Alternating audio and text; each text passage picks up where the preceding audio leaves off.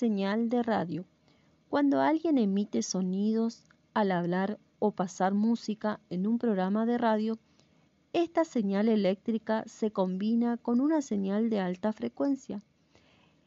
Esa señal modulada sale, como su nombre lo indica, de un modulador hacia la antena del radiotransmisor. Esta antena transforma la señal modulada en ondas de radio que dispersa en todas las direcciones. Las ondas de radio se dividen en distintas bandas con diferente frecuencia medidas en hercios o hertz, nombre adoptado en honor a Hertz.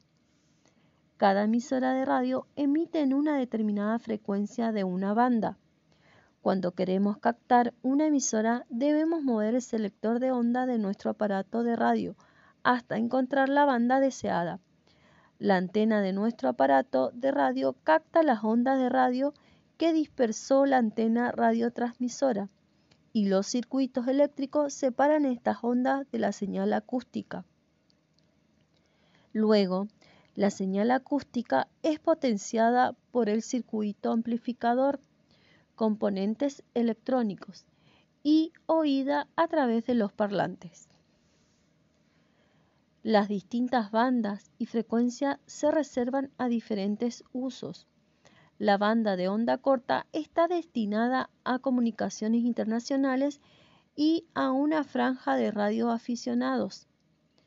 Actualmente, las comunicaciones internacionales se realizaban a través de satélite mediante el uso de microondas.